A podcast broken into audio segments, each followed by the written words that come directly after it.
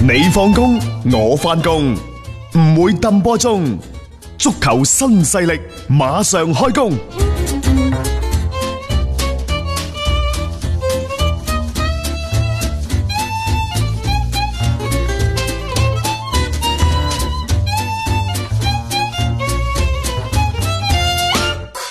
喺英超方面呢，就英超聯盟嗰度已經擬定咗初步嘅恢復比賽嘅計劃㗎啦。嗯，好大機率呢，六月八號係啊，會重新開始。嗯，去到七月底，七月廿七號嗰個禮拜就會係結束。都都符合之前嘅預期啦。 即係你特別嗰個英超嘅版權嗰個時間就去到七月三十一號嘅，咁佢想唔影響下賽季嘅嗰個轉播嘅版權嘅話呢，呢、個時間係最好㗎啦。啊但係佢哋有可能呢，會係用一個即係相對集中嘅辦法。嗯，所以相對集中呢，就英超而家喺度評估緊是否需要將所有嘅英超賽事集中喺幾個球場嗰度進行。嗯，亦就話全體誒呢一個隔絕，嗯，從球員到工作人員等嗯等，全部隔絕。即係德國嗰度呢，相對係比較寬鬆寬啲，鬆啲係咯，因為德國嘅防疫情況相對比較好佢啲。仲有允許你翻屋企嗰啲嘢。但係而家嚇英格蘭嗰度呢，實際上佢哋嘅確診確診人數啊，嗯仲仲係每日仲係幾千幾千嘅，一路加緊上，一路係未跌落嚟。嗯但係你又要去復工復產，咁點樣辦呢？所以可能英超聯又或者英格蘭嗰度會係採取一個更加嚴謹嘅嚴密嘅防範措施。嗯反正大家睇啦。但係我哋正如啱啱對上半 part 講嘅，就係、英格蘭嘅政府呢，佢係希望英超可以盡快比賽，因為佢哋都知道足球喺英格蘭國民心目當中嘅係地位。好重要嚇佢哋。嚇佢哋希望呢，就係、英超盡快重啟，以此嚟提升整個國家國民嘅嗯士氣。誒呢個係一個重要嘅手段嚟嘅，所以即係迫切想話開翻呢個聯賽嘅諗法啦，可以理解。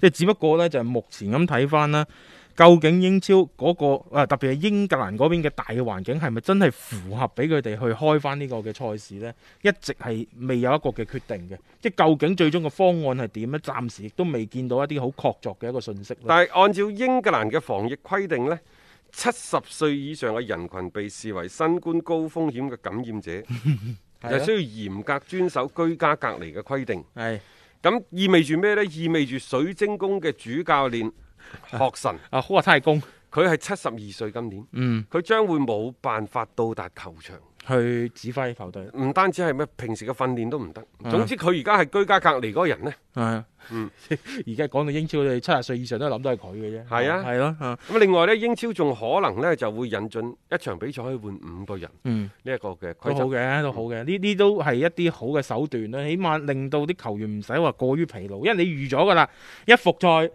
肯定就係嗰個賽程啦，好魔鬼嘅。叮棒咁要趕㗎嘛，咁你嗰個短時間裏邊咁強嘅一個嘅誒、呃即係比賽嘅任務咧，風險係亦都好大。我講受傷嘅風險係嚇，誒喺、英超呢度呢，大家可以期待紐卡素啦。嗯而家可以少少期待啦，因為話紐卡素得到沙特財團嘅注資呢件事，整體嘅交易嗯，已經係去到臨尾階段，係。嗰、個機會係好大嘅。冇錯，因為即係之前咪講話有一啲嘅可能變化嘅，但係我係睇到嗰個所謂反對嘅聲音咧，好薄弱啊。佢嗰啲理由咧係有啲咁多無厘頭啊，我感覺上面，所以你係真係要阻到話沙特財團去入主紐卡素咧，似乎嗰啲唔會成為一個阻力。係啊啊，嗱，英超歷史上呢，九二九三賽季開始嘅英超聯賽二十七年啦，嗯，一共只係得六隊球隊染指過英超嘅冠軍。因為我都係啊諗翻轉頭真係咁少嘅喎。其實就係曼聯、阿仙奴係傳統嘅豪門嘅係啫，係李斯特城算係黑馬爆冷，誒布力般當年都係嘅。布力般唔同，啊布力般當初都叫做係有米嘅。啊又咪佢都算係一啲財團嘅入、入主。嗯咁啊，其其次嘅車路士同埋曼城嗯。就更加之唔使講啦。係，即係呢啲都係誒、呃、後期，因為一啲嘅新嘅班主，即係入到球隊之後咧，然後就其實都係大肆擴軍啦。因為布力般當初攞冠軍係係佢係有財團入主，嗰、個可以話係最早版本嘅財團購買英超球隊係，嘅典範。嗯，佢哋嗰一年係從紐卡素買邊個呢？買咗舒利亞。舒利亞啊嘛嚇，即係攞咗呢個嘅 九五年嘅嗰個英超聯賽嘅冠軍啦嚇。誒、呢、個已經算係第一匹嘅黑馬。啊其後呢，就係、車路士唔使講啦，係然之後曼城就更加唔使講啦。嗯亦就係話重金誘惑之下呢，誒、呃你要去打造一隊嘅豪華之師、無敵之師，嗯係有可能嘅。喺英超呢度呢，你會睇到有錢真係可能使到鬼推磨，係啊冇錢係萬萬不能。萬萬不能嘅。你有錢嘅話呢，第一個球員你可以馬上去買一啲真係好嘅球員翻嚟升級球隊，另外亦都可以揾到一啲真係好嘅教練啦，係帶起成班波嘅。誒、之前嘅摩連奴如是，後期嘅格迪奧拿同樣如是，即係呢啲都會係為球隊呢整體嘅嗰個實力嘅一個大增呢，係提供咗幫助嘅。誒、老實講句，因為而家紐卡素呢段時間成為咗英超球隊裏邊都比較焦點嘅一隊波。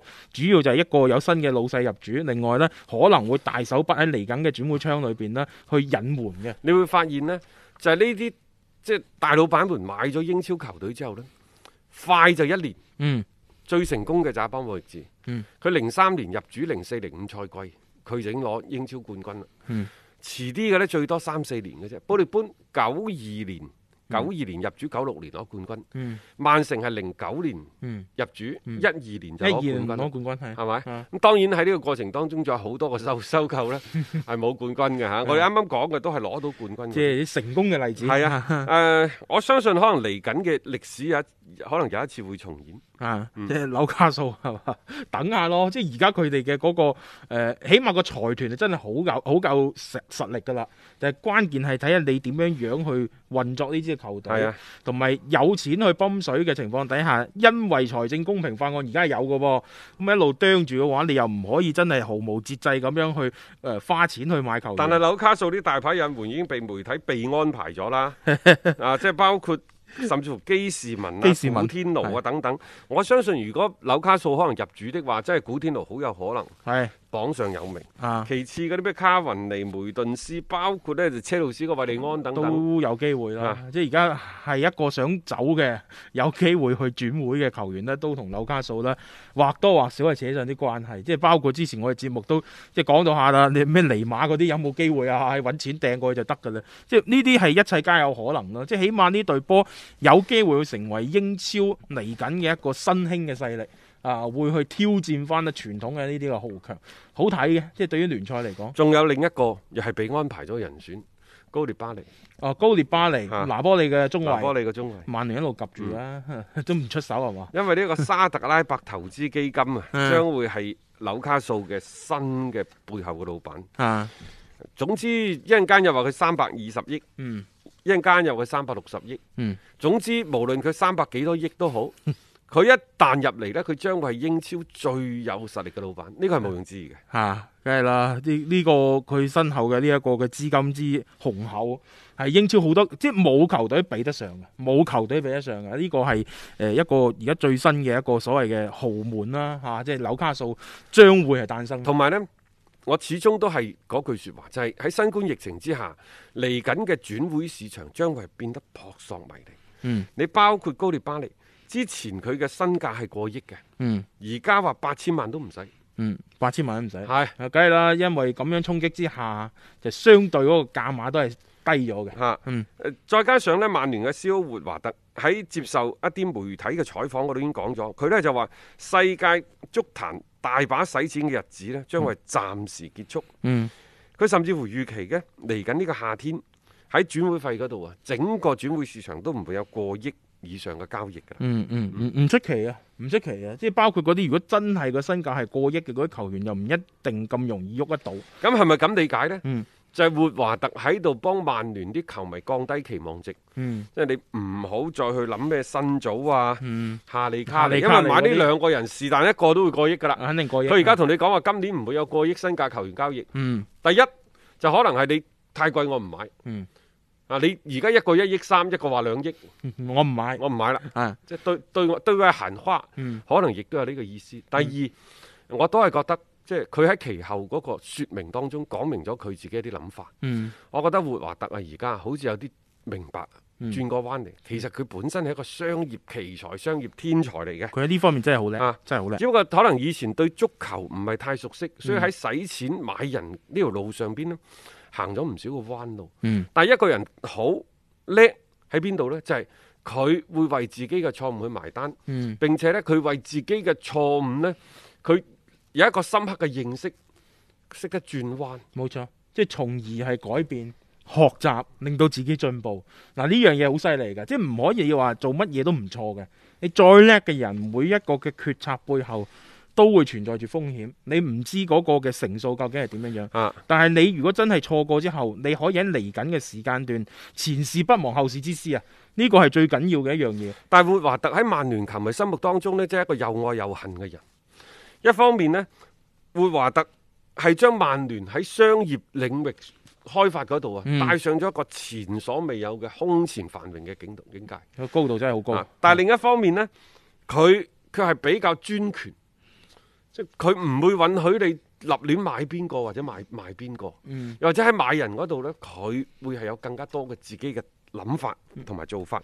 所以正係因為呢啲太多嘅諗法同埋做法，買咗太多唔啱用嘅球員翻嚟，甚至乎有曼聯嘅球球球迷啊，嗯，咪試過 喺球場上空拉橫幅嘅。冇錯啊吓，即係放放部嗰啲嗰啲咩嗰啲無人機嗰啲拉個橫幅出嚟啊之類嗰啲，即係對活華特呢係一種即係非常之唔友好嘅態度啦。好多球迷係覺得曼聯呢幾年搞成咁誒咁亂嘅一個情況，同活華特呢亦都係即係撇唔清呢個關係嘅，將矛頭全部就係指向晒佢。即係就算你幫球隊嘅嗰個所謂嘅商業嘅版圖嘅開拓啊，整個嘅商業嘅開發做到有幾咁出色呢？喺戰績上邊係每況愈下，球迷但係都係唔接受嘅。但係咁喎，其實而家曼聯都係變緊。嗯，因為以前嘅英超呢，更加多嘅係靠轉播嘅分成，係靠比賽日嘅收入、贊助費。喂，以前啊，佢都係兩三千萬嘅啫，而家七千五百萬一年，嗯係嘛？好啦，喂，只係一年喎、嗰啲咩裝備贊助嗰度，係啊，有啲數據呢係永遠都唔會呃人嘅。十年前嘅曼聯，佢嘅轉播分成佔咗球隊嘅百分之三十六。嗯比賽日嘅分分成咗球隊百分之三十七。十年之後，比賽日嘅收入只係佔咗球隊總收入嘅四分之一，亦就係百分之廿五。嗯轉播費嘅收入啱啱過咗百分之三十，嗯，亦就話剩低嘅超過百分之五十嘅收入喺邊度嚟啊？上呢、個百分之五十嘅收入喺商業贊助嗰度嚟。就喺喺成個商業嘅係啊嗰個板塊嘅擴啊大，亦就話人哋點樣會覺得你曼聯值錢？嗯你曼聯我評估過，我點解要投咁多個贊助喺你嗰度？嗯投喺你身上之後，我將會帶嚟咩嘅收益？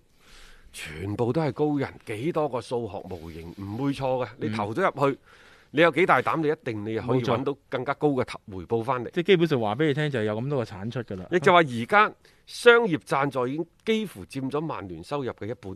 嗯，即係呢個係大頭嚟嘅。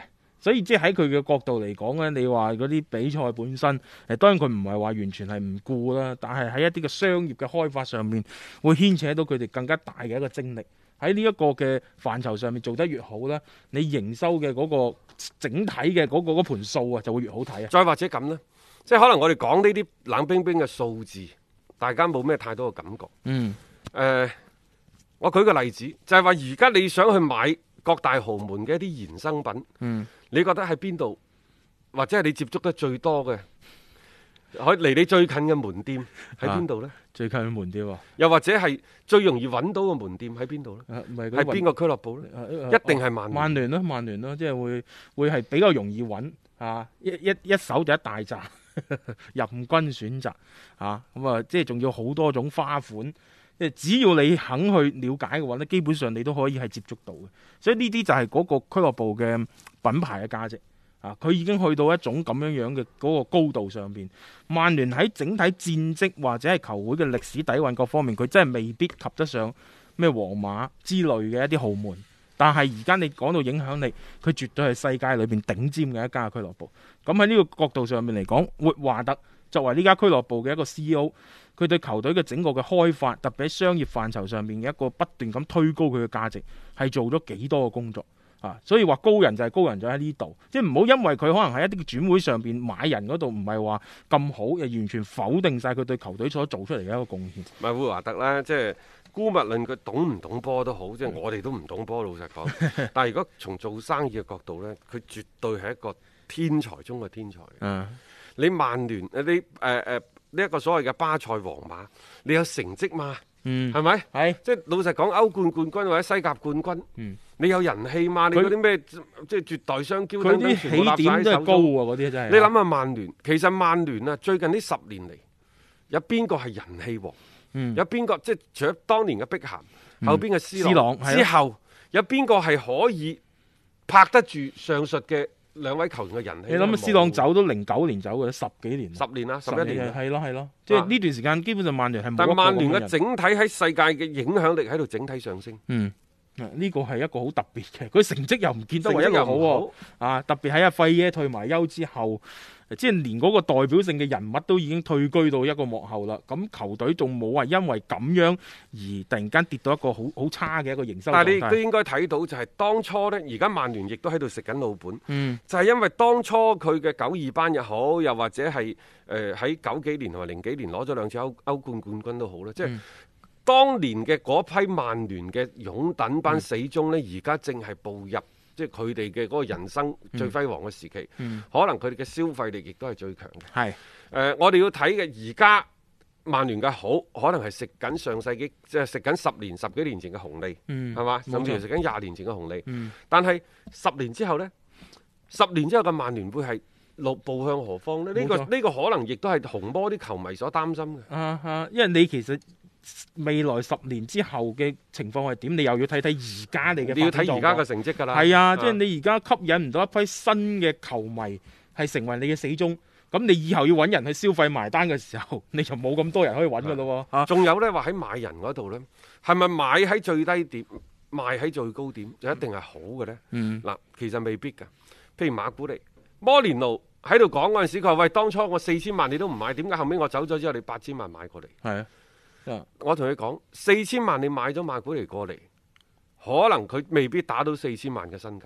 嗯你八千萬你再將佢買過嚟，可能佢打翻一個億嘅身價俾你。嗯，即係你四千萬買佢嗰陣時，可能有風險㗎。啊 佢可能只係打出兩千萬嘅身價。所以咁點即係辦你有啲嘢你倒翻轉頭睇，你就好似覺得好似唔值咁樣。誒對嘅人呢， 啊你一定要喺對嘅時候嗯買入佢。啊啊啱嘅，即係唔係話淨係睇嗰個個當然啦，價即錢係啊就睇價錢嚟講，四千萬同八千萬肯定都識計數啦。嗯但係譬如話嗰陣時曼聯，我哋唔知佢嘅內部嘅運營情況，可能嗰陣時誒冇晒錢呢，嗯要需要借錢，借錢然之後再計埋銀行啲利息啊，再計埋其他啲咩拆借啊等等，其實嗰、個嗰個人嘅身價好高啦。嗯又或者買馬古尼嗰陣時，啱啱一筆贊助嘅款項到咗，又或者啱啱簽咗個大嘅合約，你又覺得即係我嚟緊可以收到更加多嘅錢，嗯買八千萬已經唔貴。再或者咁講啊，就係話如果當初買馬古尼係佔咗我嘅呢一個誒、呃所有嘅嗰個咩 GDP 曼聯 GDP 嘅百分之一。係四千萬，好可能而家呢，我買八千萬只係佔咗我呢一個嘅誒、嗯呃更加少，唔係百分一，可能係百分之零點八咧。係啦，啊即係嗯唔你要可以咁就判